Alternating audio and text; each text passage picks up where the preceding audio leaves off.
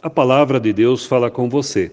Sou pastor Odair Brown, pastor sinodal do Sino do Paranapanema, com sede em Curitiba e primeiro vice-presidente da ISLB. Nas senhas diárias do Antigo Testamento de hoje, nós encontramos a palavra do profeta Miqueias, capítulo 2, versículo 1, que diz: Ai daquele que ainda no seu leito imagina a iniquidade e planeja o mal. Ao amanhecer, eles o praticam porque tem poder para tanto. O tema central é a injustiça social que atingia o povo daquele tempo, assim como nos atinge nos dias atuais.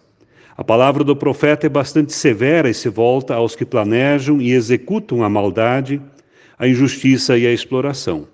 Miqueias anuncia que a justiça de Deus irá chegar e criará espaço de amor e fidelidade. Temos diante de nós uma dura palavra de juízo. Essa palavra de juízo não perdeu a sua validade ela é bem atual. Essa palavra se faz necessária em vista da ampliação da exploração, da injustiça, da corrupção e do enriquecimento ilícito que acontecia na época de Miqueias, mas que não difere em nada do que acontece em nosso tempo. Vemos notícias de corrupção em todos os espaços públicos. Vemos injustiças e falta de dignidade de vida. Vemos grupos se beneficiando de diferentes formas, sem pensar de fato no bem-estar da maioria do povo. O profeta enviado por Deus não se cala diante dessa realidade. Ele toma lado, e o lado que ele escolhe é o da vida e da justiça.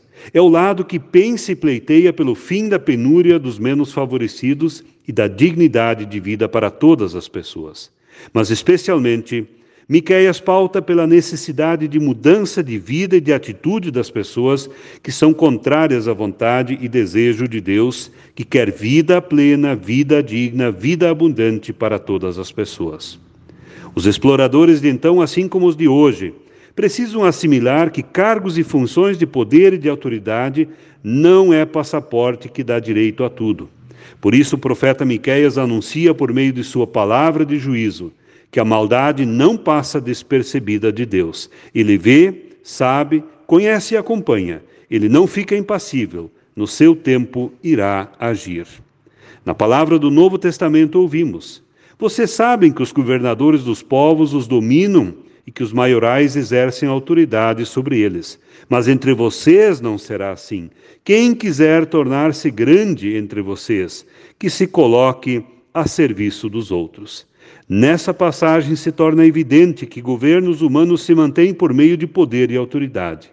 Mas a vontade de Deus é outra.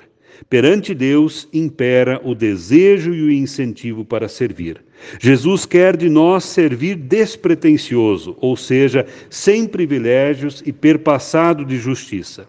Que esse seja o nosso caminho, que coloquemos nossos dons a serviço da vida e do bem-estar das pessoas. Convido para orar. Bondoso Deus, orienta-nos e guia-nos hoje e sempre. Ilumina nossos passos e nossa vida. Envia o teu Espírito Santo para que sigamos com coragem e determinação, na certeza de que nos cuidas e amparas. Amém.